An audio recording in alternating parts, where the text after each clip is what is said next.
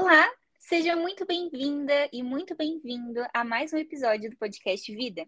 Eu me chamo Nadine Botelho, sou psicóloga e desenvolvi esse espaço para compartilhar com você sobre como desenvolver uma vida bem vivida. E eu preciso ser sincera que não tinha como eu estar mais feliz ainda com o episódio de hoje, porque eu não estou sozinha. Hoje eu estou acompanhada de uma das minhas melhores amigas e da minha amizade mais antiga que existe. Juro, gente, amizade do meu maternal aqui para compartilhar com vocês. Sara, seja muito bem-vinda. Oi, muito obrigada por, pelo convite. E é verdade, a gente é amiga, sei lá, 20. Ai, meu Deus, quantos anos que a gente tem? 25 anos por aí. Pois é, já temos um tempinho, amiga. Assim, se brincar, é um quarto da nossa vida, a gente já tá juntas aí, se acompanhando. Verdade. E como eu me sinto honrada pela sua vida, pela sua presença, por você ter topado. É a primeira convidada desse podcast, gente. É muita coisa para compartilhar por aqui. me sentindo muito privilegiada aqui. Pode se sentir totalmente privilegiada, tem todo o direito. E olha só, é, eu quero localizar você para você entender de onde surgiu a vontade de fazer esse convite. O que, que a gente vai conversar aqui? Você pode estar se perguntando: meu Deus, por que, que a Nadine inventou de convidar uma pessoa? O que está acontecendo?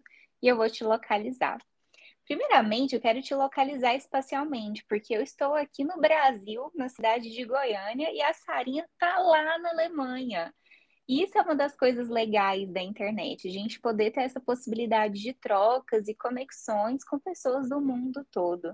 E esse podcast, ele alcança países, né, do mundo inteiro. Graças a Deus, a gente tem um alcance bem legal. E o objetivo em especial do episódio de hoje é que nós estamos no mês do Outubro Rosa, um mês que tem a campanha de prevenção ao câncer de mama. E a Sara, essa minha amiga muito especial, íntima, ela vai se apresentar para você. Ela recentemente passou por um processo clínico, né, do câncer de mama, e ela teve uma experiência muito rica do desenvolvimento pessoal dela. Então, conversando com ela, ela esteve aqui no Brasil há poucos meses atrás, né, amiga? há o quê? Uns dois, três meses? Não lembro ao certo. É, foi em maio, acho que já tem uns cinco meses. Ah, não, já tem mais tempo. Nossa, parece tempo voa, né? Né, menina? Voa. e nesse nosso bate-papo, a Sara conversando sobre a, a, vivência que ela teve, uh, eu convidei ela para participar do nosso podcast e nós conversarmos um pouquinho sobre a experiência pessoal dela e os ensinamentos que ela teve a partir disso. Mas antes da gente entrar nessa temática, nessa conversa que nós vamos ter aqui, eu queria muito que você se apresentasse, Sara. Quem é você? né? Qual é a sua formação, atuação, seus gostos, seus hobbies? Se apresente do jeito que você se sente mais confortável. Bom, eu também sou, né, goiana do pé rachado. É, sou, tenho a mesma idade que você, né? Sou de 95. Um, eu sou bióloga, uh, me formei na Unicamp, em Campinas. Um, depois eu fiz um mestrado lá na Unicamp também, uh, em biologia funcional e molecular, com foco em fisiologia. Um, Ironicamente, a minha uh, paixão sempre foi exatamente a área do, né, do câncer.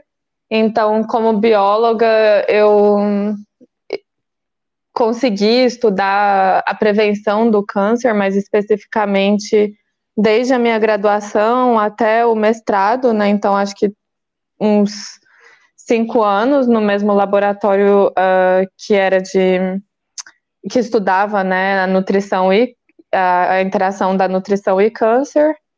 E bom, durante o meu mestrado eu fiz uh, um intercâmbio também uh, na área de câncer, mas daí eu passei a estudar epigenética. E, bom, eu me apaixonei por, pela, por essa área e acabei priorizando isso, de modo que quando eu terminei o meu mestrado na Unicamp, eu decidi que eu queria fazer o meu doutorado fora. É, e acabei e também decidi né, que eu queria fazer doutorado uh, fora por diversas questões e bom principalmente pela falta de financiamento, né, da dificuldade de conseguir financiamento no Brasil. Daí eu achei esse laboratório uh, logo antes de começar a pandemia, é, em fevereiro de 2020. O meu orientador hoje né, me deu o aceite e tal, falou que era para ir o quanto antes. Aí a pandemia começou. E, e, enfim, atrasou, atrasou, até que eu consegui finalmente vir, assim que abriu, a, abriram as fronteiras. É, eu me mudei para Munique, aqui na Alemanha. E, enfim, então desde 2020 eu estou aqui é, fazendo doutorado. E, bom, como a Nádia já falou, eu tive é, esse diagnóstico né, no ano passado. Tive que fazer aí uma pausa de cerca de 10 meses, oficialmente, né? Uma pausa de 10 meses no meu doutorado. E agora eu tô de volta, uh, desde abril. É. Desde abril. Nossa, amiga, você vai falando da sua trajetória profissional e eu não posso é, morrer de orgulho, né? Porque eu penso assim, poxa, a gente se conheceu numa realidade de uma escolinha pequenininha de bairro, estudávamos na mesma escolinha e depois saímos desse lugar. E como é especial, né, ver, falando você das nossas outras amigas em comuns, os lugares que cada uma delas chegaram. Agora, é. olha só, Sara, você me contou um pouquinho, contou aqui pra gente a sua trajetória profissional. E a Sara Pessoa? Curiosidade sobre você, pessoa. Um, bom, eu, como pessoa, assim, eu diria que acaba que uh, se mistura muito com o profissional, uh, no sentido de que, sei lá, eu me definiria, assim, pra, em poucas palavras, eu me definiria como uma pessoa muito determinada é, e ao mesmo tempo muito ansiosa também. Uhum. mas, enfim, positiva na medida do possível, até porque eu fui criada por tanto meu pai e a minha mãe, eles são muito positivos, então eles sempre tentam é, focar né, na, na parte positiva, assim, de qualquer situação, inclusive de problemas. Então, isso me ajuda muito, né, nesse processo, em todo esse processo, e, bom, na forma como eu sou, né. Um, e, enfim, é, eu acho que é bem isso, assim. Agora, de hobbies, que nem você tinha perguntado, meus hobbies são, em geral, uh, cozinhar, uh, dançar, assistir série, porque eu gosto também de ter um tempo para fazer nada, assim, não ter que pensar uhum. em nada, porque no meu dia a dia eu tenho que pensar demais. Sim, sim. Sarinha, adorei a sua apresentação. Acho que realmente te representa muito esse lado otimista, ao mesmo tempo também ansioso os seus hobbies que tem aí, né? A sua carinha um pouquinho mais caseiro, um tanto social também. E de fato, amiga, realmente os seus estudos estão bem entrelaçados com a sua vida pessoal, né? Uhum, com certeza. Sim. Agora, olha só, é, eu gostaria muito, e quando eu te convidei, você me deu autorização para esse espaço, de conhecer um pouquinho dessa fase da sua vida, dessa história, né? Desde que você descobriu o câncer de mama. Então, gostaria que você contasse para a gente como é que foi esse processo, quais foram os principais, os principais sintomas que você identificou, os primeiros sinais, as medidas que você tomou e como é que foi o tratamento, né? Principalmente considerando que você já estava em outro país. Uhum. Bom, tudo começou em é, março de, do ano passado, né? É, quando eu percebi pela primeira vez um caroço na minha mama direita.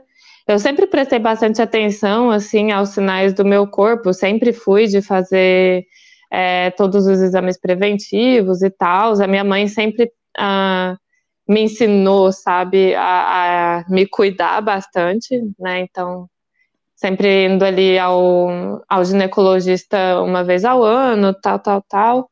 E, enfim, quando eu senti esse caroço, é, eu já tinha marcado para o mesmo mês, por coincidência, o meu ginecologista. Uh, então eu pensei, ah, tá, vou mostrar para ele, vamos ver, né? Mas para mim não era de grande preocupação até então, porque eu não fazia parte de nenhum grupo de risco, basicamente. É... Sim, muito nova, com uma excelente alimentação, né? Sim, e assim, apesar de ser bastante estressada em geral, eu acho que eu tenho um estilo de vida saudável, então como bem, sempre me exercitei regularmente, é, enfim, não bebo muito, não fumo, então essas coisas. E, enfim, é, câncer de mama na minha família não tinha nenhum caso do lado materno, então assim, era muito improvável que fosse alguma coisa, nem consegui pensar nisso na época. Uhum. Enfim, daí fui ao médico, ele deu uma olhada, falou, é, fez né, essas perguntas de rotina.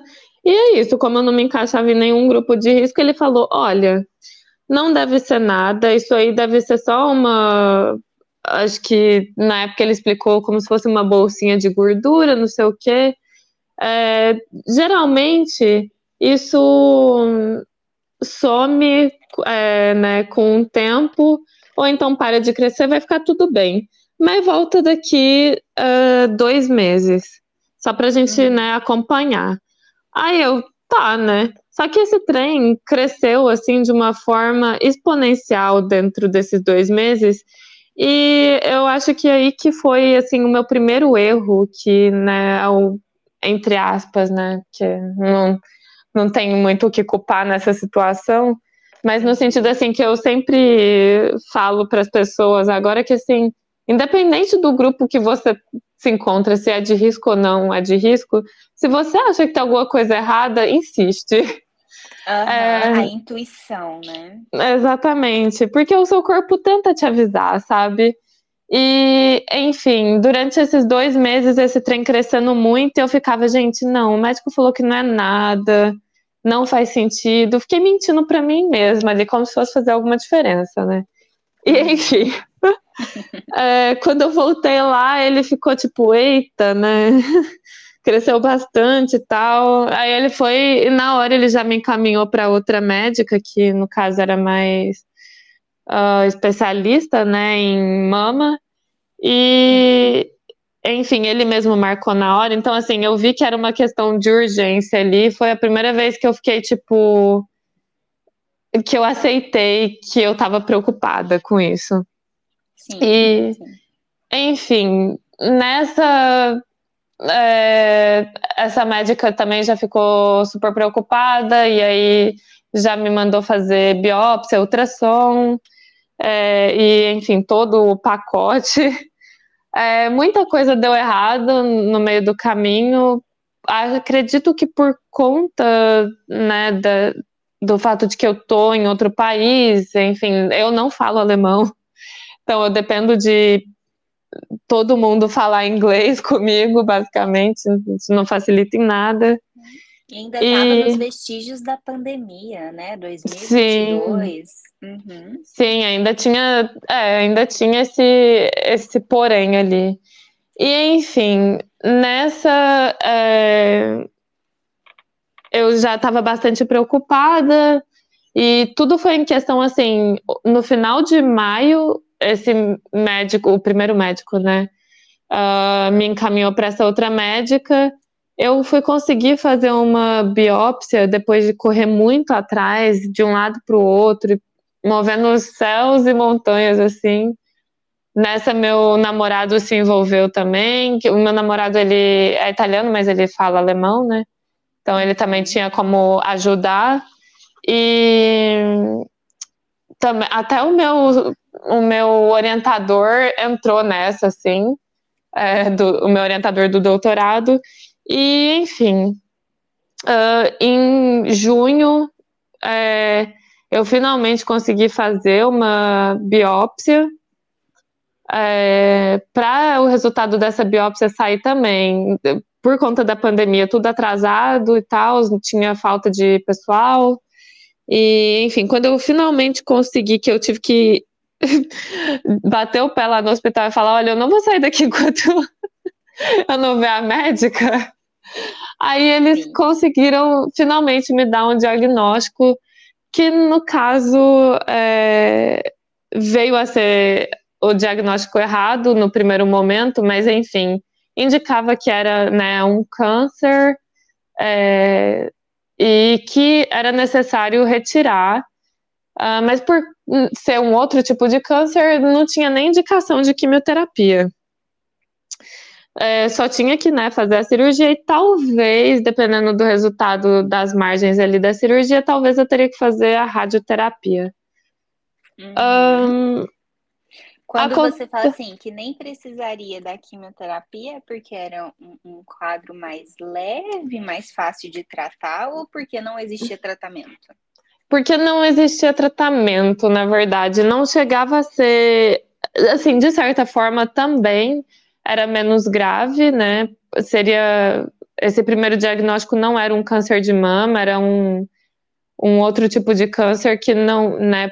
Então era tratado de forma diferente e não tinha muita chance assim de residência, sabe? Então por isso que não se indica quimioterapia. Uhum. Então assim, o plano inicial era ficar, uh, sei lá, fazer a cirurgia, né? Uh, daí em duas semanas era tudo muito rápido assim. Uhum. É, e enfim, a recuperação da cirurgia, sei lá, umas três semanas e depois eu podia voltar com a minha vida normal. Mesmo se eu tivesse que fazer a radioterapia, era uma coisa que eu podia levar, sabe, no dia a dia. É, nessa, a minha mãe decidiu que ela, quando né, a gente descobriu que era câncer e que eu ia ter que passar por uma cirurgia, minha mãe largou tudo em Goiânia e veio. Uh, para ficar comigo, para né, uhum. me acompanhar nessa cirurgia. Porque aqui eu só não tô sozinha porque eu tenho meu namorado, né, e toda a minha rede de apoio, mas assim, eu não tenho familiar nenhum aqui. Uhum. É, enfim, eu fiz a cirurgia, nesse meio tempo é, passei por cintilografia óssea, por ressonância, então assim, as notícias boas nesse meio tempo foram que eu não tinha metástase, porque até então isso era uma possibilidade. E, e olha, eu vou te dizer, não é fácil lidar com, é, com essa possibilidade. É, passa Cada muita coisa na, é na sua cabeça. Né? Sim, até sair o resultado, você passa a sua vida ali, sabe? Não, Sim. não é leve, assim. Mas graças a Deus foi tudo um, se movendo rápido, né, a partir do diagnóstico. É, e, enfim, esses outros poréns, né, uh, não deram em nada, graças a Deus. Então, tá, fiz a cirurgia, aí me chamam é, duas semanas depois, se eu não me engano, me chamam lá para para ver o resultado, né, da patologia. E eu tava tipo assim, eu fui com a minha mãe lá, super tranquila, assim, ai, ah, vou receber alta, né? Eu tava tranquila até então. Tá ah, é. Eu tava bem tranquila que mesmo se falassem que eu tivesse que fazer a rádio, eu tava de boa com isso, não tinha nenhum drama, sabe? Só que aí, quando eu cheguei lá, a médica é, começou a falar para mim o que, que deu no diagnóstico, eu fiquei assim, sem chão. Então, assim, essa conversa, eu vou te dizer que eu não tenho certeza do que, que aconteceu ali, sabe? eu tive um apagão ali, mas o fato é que eu achei que eu ia receber alta e, na verdade, recebi um novo diagnóstico, né, de que era um tipo de câncer de mama que ah, é, é menos de 1% dos, dos casos de câncer de mama e, enfim, não existe uma terapia. Hum, como é que eu posso dizer com oh, específica específica para esse tipo de câncer é, então ele seria tratado é, como um, bom uma das características desse câncer é que ele é triplo negativo então ele não tem receptor para hormônios e nem para uh, o famoso HER2 é, então, seria tratado como um câncer é, de mama triplo negativo, né? O que significava, então, que eu teria que fazer sim a quimioterapia e seria bastante longo, porque uhum. eles teriam que tratar isso, primeiro, o mais rápido possível e, segundo, da forma mais agressiva possível. É, porque como não tinham um tratamento específico, eles foram, é, pelo que eu entendi, assim, eles tiveram que usar o tratamento mais forte e potente que eles tinham até o momento, né? Exatamente. Uhum. O que, assim, você ouve isso no primeiro momento é, tipo, assustador demais, né? Que eu não tava nem lidando com essa possibilidade, de repente tudo mudou, assim, de um minuto para o outro ali. Sim, sim. Eu fico imaginando você no contexto, minha amiga, porque assim, alguém que estuda epigenética, que estudou sobre o câncer, entende as complicações, entende a proporção, e de repente se depara com um tipo que não tem nem estudo, porque é um percentual tão baixo, menos de 1%, é um percentual muito baixo, são poucos casos até para serem estudados. Um, graças a Deus a sua mãe estava com você, né? Nossa senhora, é. Apesar de ela também não estar tá preparada para isso, foi assim. Olha, o universo estava conspirando a favor, pelo menos, né, me preparando ali para o que viria. E, e aí, como bom, que as coisas se desdobraram? É, aí já foi aquela correria assim, né? Porque a médica uh, frisou que assim era importante que a gente começasse o quanto antes. É, então a preparação foi basicamente é, né, o primeiro passo para isso era primeiro congelar os meus óvulos, então passei por um tratamento é, de fertilidade ali, né, para poderem coletar e, e, congelar em caso, né, um, eu tivesse algum impacto ali por conta da quimioterapia, né, no, nos meus ovários, uh, porque, né, eu sou muito nova para os parâmetros para o mundo do câncer. Então, como eu sou muito nova, não tenho filhos, então eu me encaixava, né, no, no perfil de que é, isso era possível. E daí o segundo passo era um, colocar um, um porte, né, que é por onde eu recebia a, a quimioterapia, de forma que né, eles conseguem administrar as drogas sem é, destruir as minhas veias, né? Então, uhum. é, tá aí mais uma cirurgia. então, assim, eu passei por duas cirurgias ali nesse meio tempo, né? Só a preparação para para uh, quimioterapia. E mas antes de tudo isso começar, eu perguntei para ela, olha, posso fazer uma última viagem antes disso começar, porque assim, eu preciso meio que assim me preparar psicologicamente para o que está vindo, né? Ela falou, ai, uhum. vai com Deus. E Aí foi? Então, antes de, muito antes é, de, de tudo isso acontecer, é, eu tinha comprado os tickets para as entradas, né, para um para o show da Lady Gaga, que era o sonho da minha vida, era ver a Lady Gaga, ela é tipo a minha maior ídola assim, né? E uhum. eu tinha comprado essas entradas, eu e meu namorado, e a gente assistir o show lá em Paris. Então, uhum. é, já estava tudo marcado, né? Essa altura já tinha tudo certo e tal. Aí a médica falou: não, vai. vai, Sim. aproveita, só não pega corona, porque a gente tem que começar o quanto antes. e foi isso, assim, a gente foi, eu, sabe, não é que tinha como esquecer por um, porque assim, a verdade é que desde que tudo isso começou, desde final de maio, não teve um dia da minha vida que eu não pensei em câncer.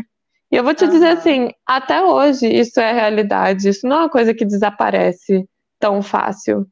Então, assim, Sim. mesmo me divertindo super ali nessa viagem, claro que, assim, todo, quase todo dia eu chorava, sabe? Essa é real. Então, assim, tinha um momento no dia que eu chorava, né? Vinha todo esse sentimento assim. Aí eu, tipo, hum, largava, assim, chorava tudo que tinha para chorar. E aí limpava as lágrimas e seguia com a minha vida, sabe? Então a gente não deixou de fazer nada, é, a gente não deixou de se divertir. E eu acho que foi muito importante isso, essa preparação também para tudo isso, porque foi uma forma assim de me lembrar que assim era uma fase que, que ia começar na minha vida que tinha um, é, um, um prazo para acabar e que eu ia voltar a fazer essas coisas que né, eu sou tão apaixonada, né? E assim, uma das coisas que eu sou tão apaixonada que eu esqueci de citar é viajar simplesmente, sabe? Uhum. Enfim, conhecer lugares novos, restaurantes novos e tal. Então, isso foi muito importante, na verdade. Por mais bobo que pareça, assim, ir no show da Lady Gaga fez toda a diferença, sabe, para o, o tratamento. Não tem bobeira nenhuma, uma coisa que fazia sentido. Era mais do que uma ação, era simbólico para você, né? Muito. E eu acho isso tão rico você ter se dado a oportunidade de dar voz para essa necessidade. E que sabedoria que teve a sua médica, que ela sabia dos riscos. O risco Sim. de você pegar um Covid nesse momento era muito arriscado, mas ela sabia que a vida precisava continuar sendo uhum. vivida, né? Uhum. Ai, achei isso bárbaro. E aí, Sara, depois que você retornou, você começou então com as quimioterapias. E agora, como é que a situação está? É, eu fiz o tratamento, então, eu comecei no final de agosto é, e terminei né, a quimioterapia em si um, no meio de é, fevereiro desse ano.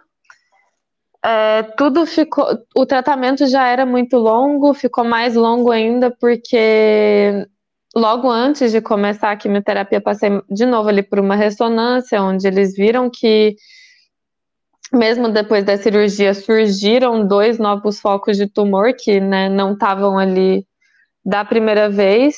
Então, pelo uhum. alto risco de recidência, né, aliás, já estava tendo uma, é, eles decidiram incluir também a imunoterapia.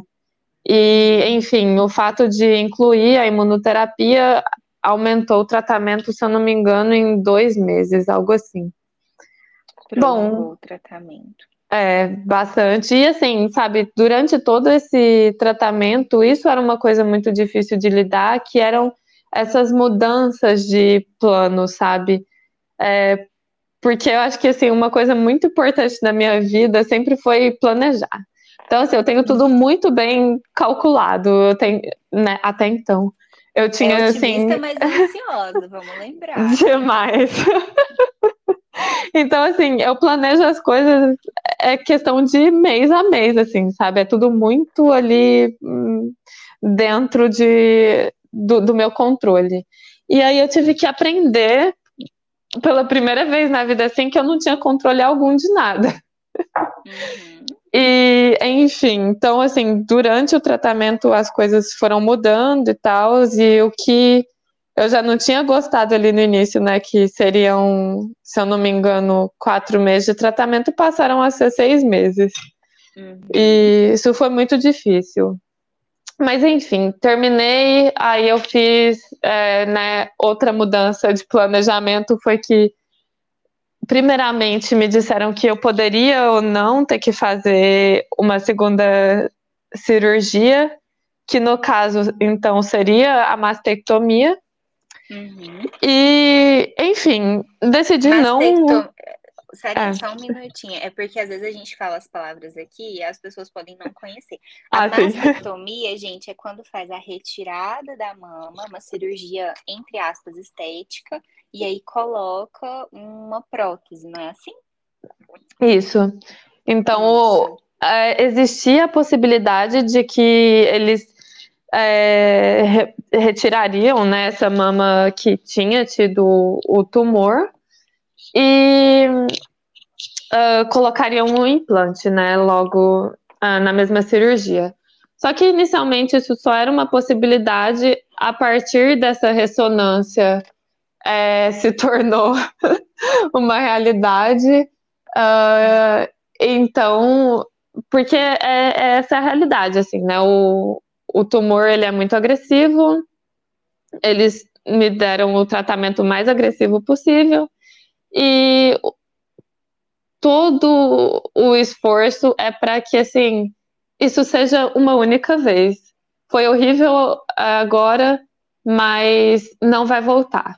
Então assim, eu né, tive que processar, claro, não foi fácil, né, processar o fato de que eu passaria por uma mastectomia, mas eu, a verdade é que quando você está passando por tudo isso e quando você vê a gravidade da situação, você passa a enxergar as coisas por uma outra perspectiva, sabe? Então, depois de um tempo, assim, depois de né, uh, sofrer bastante com o tratamento em si, eu fiquei tipo assim, gente, se quiser tirar as duas, sabe, fica à vontade.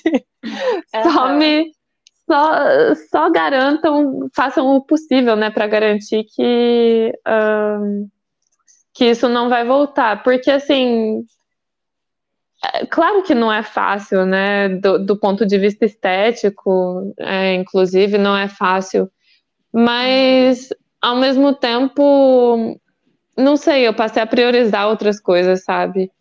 Então, Sim. não foi tão difícil assim com o tempo. E, enfim, tive também uns meses, né, para processar essa informação, porque isso eu só fiz a cirurgia depois que finalizei a quimioterapia. Enfim, em março, é, em fevereiro eu terminei a quimioterapia, aí de novo, né, é, tinha que esperar ali três semanas para poder fazer a cirurgia. Aí eu perguntei, né, de novo para os meus médicos se eu podia viajar e dei aquela respirada, assim. Então, passei, sei lá, uma semana e meia, duas semanas viajando com meu namorado. E aí, né, me recarreguei ali. É... E daí eu voltei já para fazer a, a cirurgia. Hum. E, enfim, cirurgia feita, menos de um mês depois, né? Aí, hum, claro, é, durante esse tempo todo a ansiedade ali também horrível, né? Mas estava levando a minha vida, né? Uhum. É, aí chegou finalmente o resultado dessa da patologia, né? Da, agora do tecido todo, né? Então todo toda a minha mama ali foi é, retirada e, né, um, analisada, e aí, graças a Deus, assim, não tinha nada. Então, é, isso indica, assim, de qualquer forma, retiraram a minha mama, sim, mas o fato de não existir nenhuma célula cancerígena ali significa que a terapia funcionou, porque o que existia ali foi uh, destruído, né, com a, com a terapia. Sim. E é isso, e então aí, eu consegui a completa remissão. E na semana passada já retirou seu aporte. Sim, é, depois né, da, dessa cirurgia, é, de, né, depois de finalizar a quimioterapia, eu ainda continuei com a imunoterapia. Por, então, desde março até a primeira semana de outubro, eu ainda estava indo ao hospital a cada três semanas para fazer a imunoterapia. Mas desde abril eu já consegui, né, voltar a trabalhar e, enfim, voltar às minhas atividades normais, basicamente, né, falar, poxa, eu tenho uma vida relativamente normal. Uhum. E, enfim, uh, terminei então a imunoterapia e aí finalmente, sexta-feira agora, eu tirei o porte, né, que era onde eu recebia a terapia. O que significa que eu recebi alta. Agora Ai, eu só que tenho que fazer check-ups normalmente. Ai, gente, que maravilha! Graças a Deus, eu fico tão feliz com essa notícia, com esse resultado.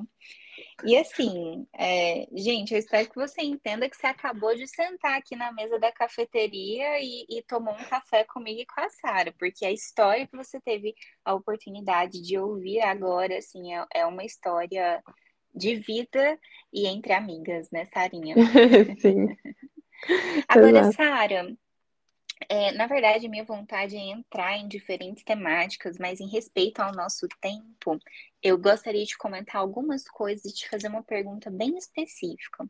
Porque uhum. você foi falando de vários desafios, né? E uma coisa que eu achei muito legal foi houveram desafios, mesmo você estando num país hiperdesenvolvido, né, como a Alemanha, às vezes a gente tem essa visão, não, as coisas enrolam, exames enrolam, é, só no Brasil e não, gente, onde tiver ser humano, onde tiver profissionais, onde tiver instituições, isso é, vai acontecer, né? É. Então você foi falando de vários desafios que foram acontecendo, desde o diagnóstico, a, a tomar as medidas necessárias, a, a, parte burocrática, a sua parte de receber essas notícias e tudo mais. E você foi falando ajustes que você foi tendo também para essas situações, né? Você foi vendo as suas necessidades. Então, tem necessidade da minha mãe estar tá aqui, sua mãe veio para perto. Depois teve uma época que seu irmão até foi, ficou um mês, não foi assim? Também, também. Dois meses também, ainda. Dois meses. Aí você falou, não, eu preciso de uma viagem. Como você foi também o tempo todo estando bem atenta para você e vendo o que você precisava para encarar aquela nova fase.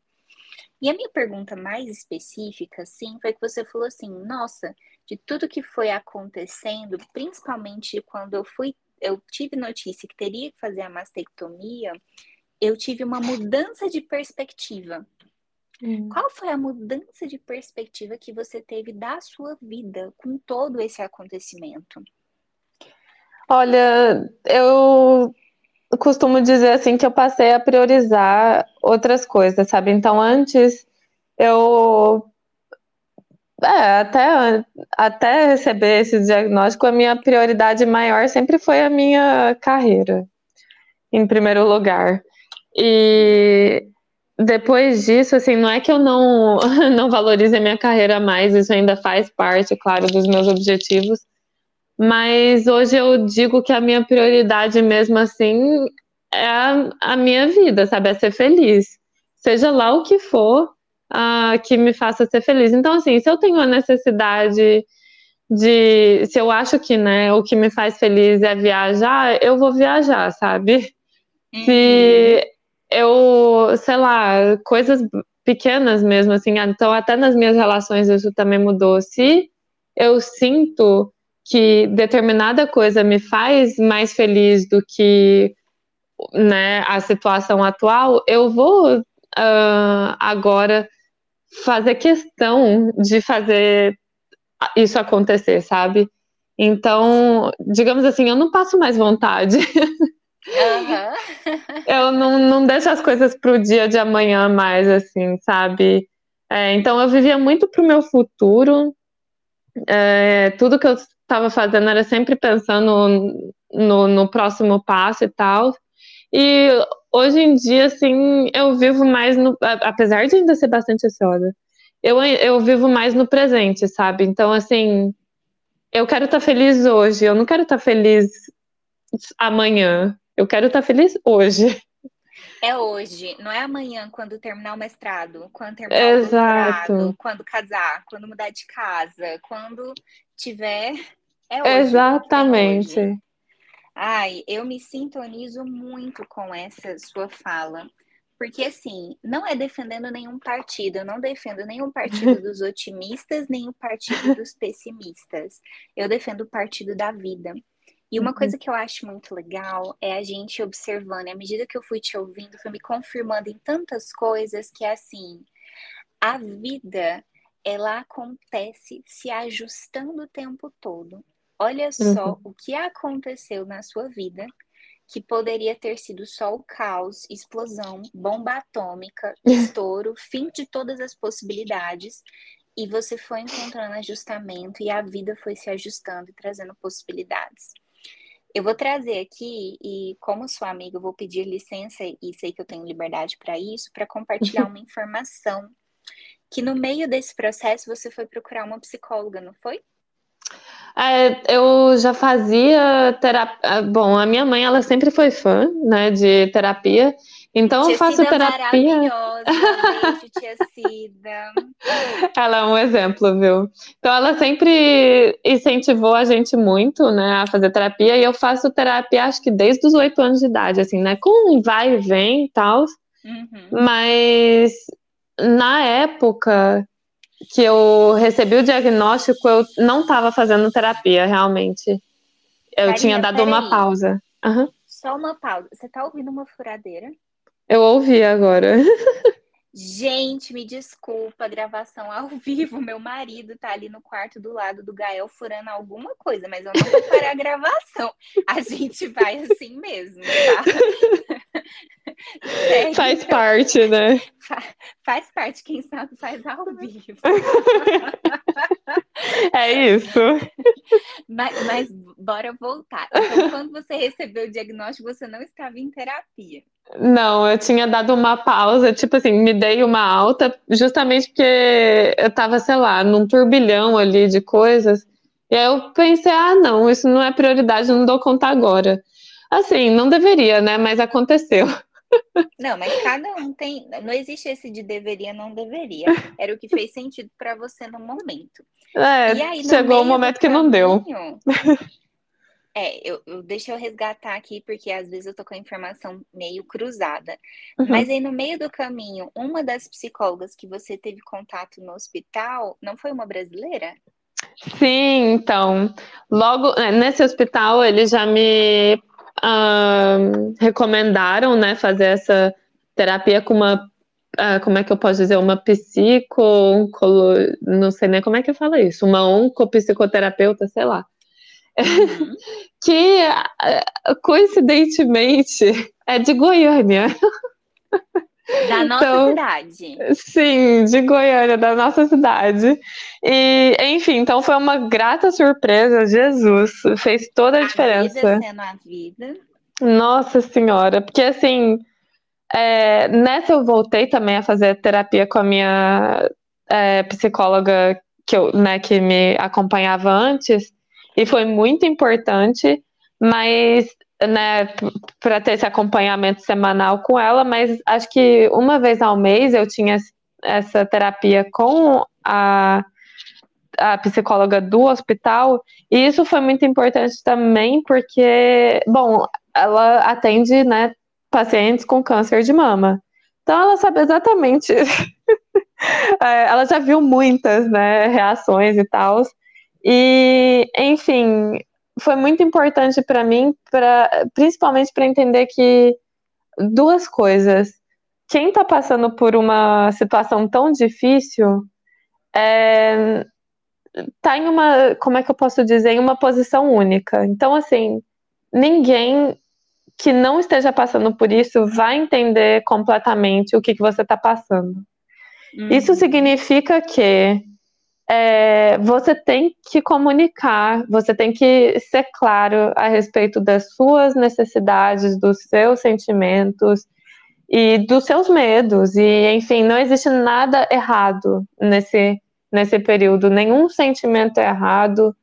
É, você não tem que bloquear nada, você não tem que nada, sabe?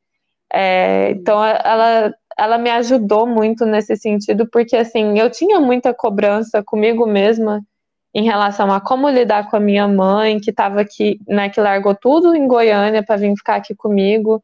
Num, eu moro em uma, num apartamento né, de um cômodo só. Então, assim, ela passava o dia inteiro comigo doente, sabe?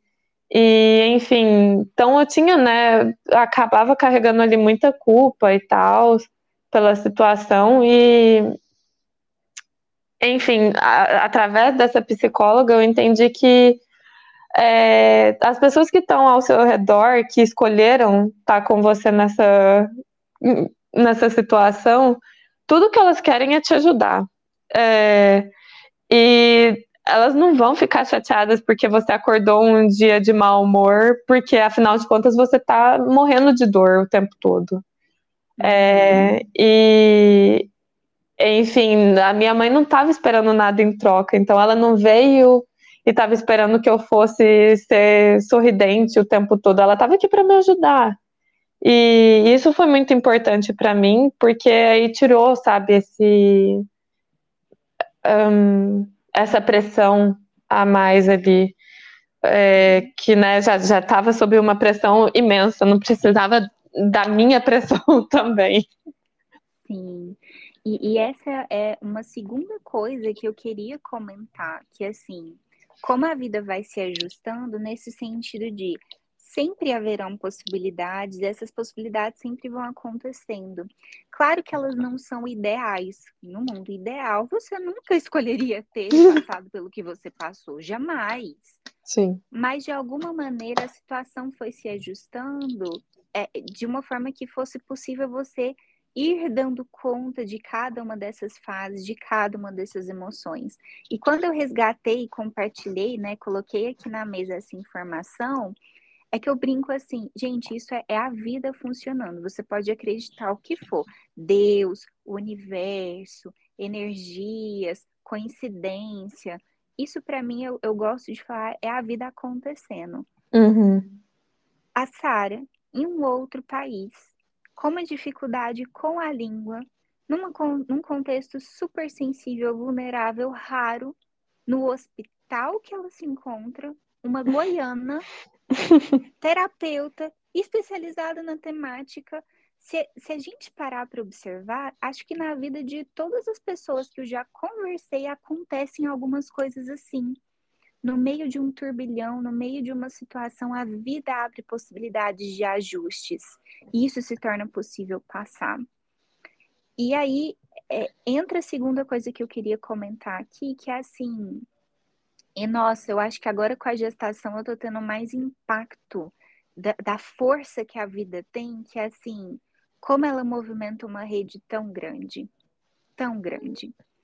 Ah, por exemplo, né, amiga, você estava na Alemanha, a gente não conversa todo dia, a gente conversa de, é por temporadas, né? Exato. Aí vai, se atualiza, aí some, aí encontra outra temporada e tal, mas tem aquele amor genuíno ali. Quando eu fiquei sabendo que a Sara estava passando por isso, a tia Cida já estava lá, então já tinha acontecido muita coisa, já tinha passado muita água debaixo dessa ponte. E eu lembro que eu fiquei tão impactada, tão impactada que eu liguei para minha mãe, né? Amigas de infância, todo mundo se conhece. e aí contei para minha mãe, caí num choro, meu Deus, e agora o que que eu faço? Eu ligo, eu mando mensagem e tal. Quase que eu tava assim, meu Deus, tô comprando uma passagem para a Alemanha, né? E aí a minha mãe trazendo assim, filha, respira, se acalma, a Cida já tá lá, ela está num, num país desenvolvido que vai ter recursos, que vai ter espaço. Manda sua mensagem de carinho e vamos aguardar informações. Mas foi um impacto tão grande que eu dei notícia para minha mãe, aí minha mãe passou para o meu pai, aí meu irmão ficou sabendo, aí não sei lá quem ficou sabendo, que aí já ficou assim, Nadine, tem notícia da Sara? E a Sara nem conhece essas pessoas. Mas assim, o valor que a vida tem, o efeito que ela tem e a rede que ela aciona. Eu gostaria, assim, na minha cabeça eu vejo literalmente uma cena assim. Pensa uma teia, tipo uma teia de aranha, mas muito, muito, muito grande, que funciona energicamente igual os nossos neurônios conversam, né? Passa aquela eletricidade de um para o outro e tal. A vida eu vejo ela acontecendo dessa maneira. E como uma coisa que aconteceu aí com você, amiga, impactou do lado de cá, e como isso trouxe transformação para você para mim, para uma rede muito maior que a gente não faz nem ideia, né? Nossa, sim.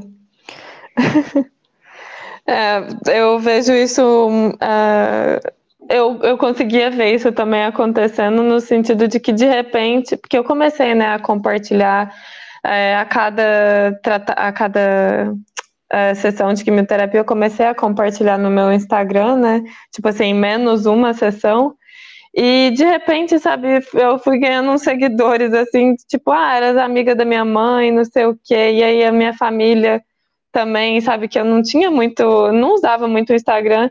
E de repente, sabe, as pessoas que nem são muito próximas começavam a estar tá ali um, vibrando uh, junto, sabe, positivamente e tal. Eu acho que isso, assim, faz muita diferença no sentido de que você percebe, assim, que você não está sozinho, sabe, que as pessoas também uh, desejam que você fique bem. Sim, sim. Que a vida é muito preciosa, muito especial.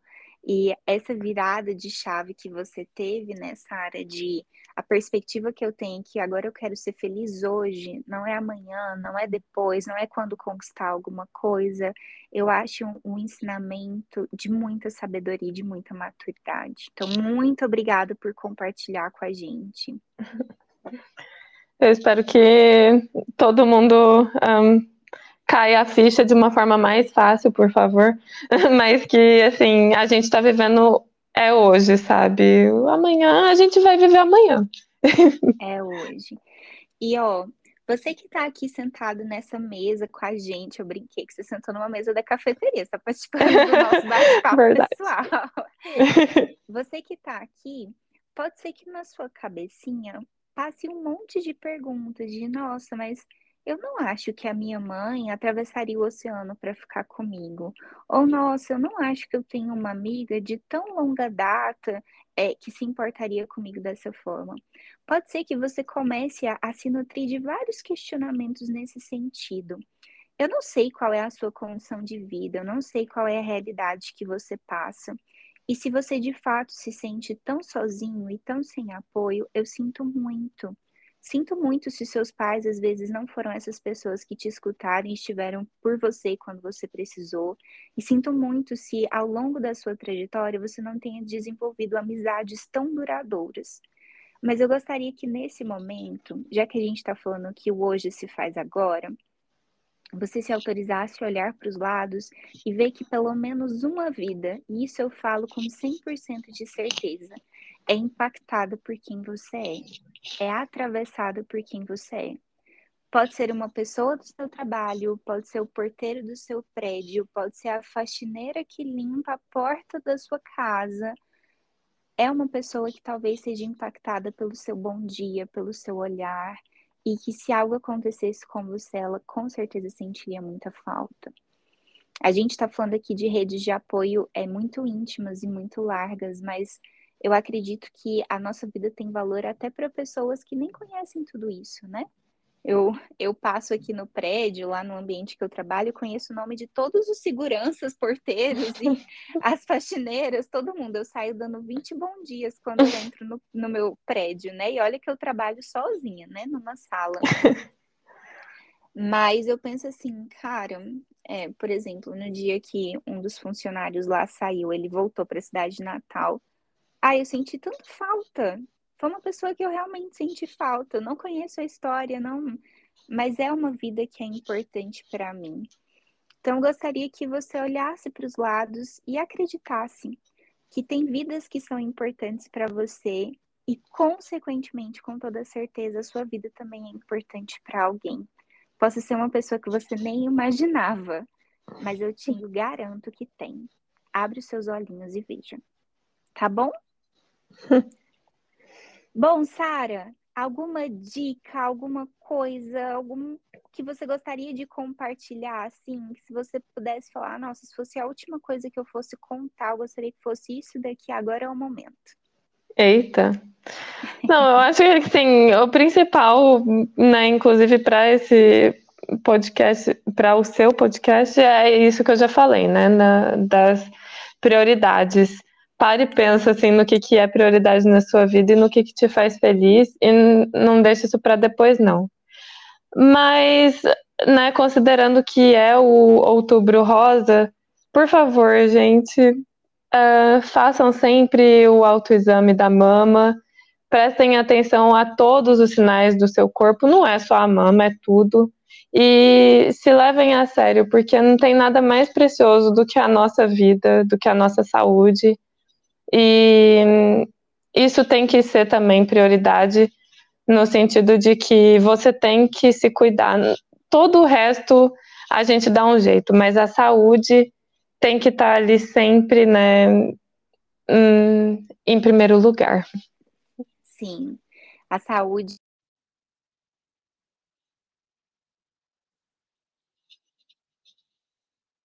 Eita, agora você que sumiu.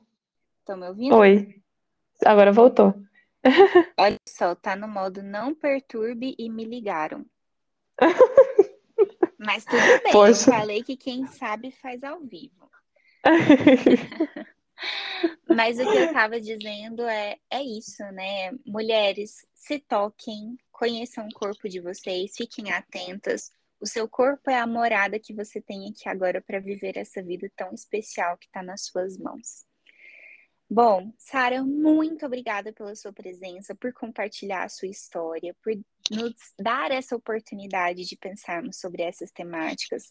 Sou muito feliz pela sua vida, sou muito grata pela sua presença aqui e haverão outras oportunidades para nós conversarmos mais, papearmos mais e vivermos ainda muito. Muito obrigada, amiga, por, pelo convite. Muito obrigada pelo podcast, que é tão importante. E eu espero que, é, que a gente consiga tocar as pessoas aí com a nossa experiência de vida. Ai, ótimo. Bom, esse é o nosso episódio de hoje. Foi um episódio um pouquinho mais longo, mas eu tenho certeza que valeu muito a pena. Muito obrigada por você ter ficado até aqui. E por favor, se cuida, porque o meu desejo é que você viva uma vida muito bem vivida. Um beijo e a gente se vê na próxima. Tchau.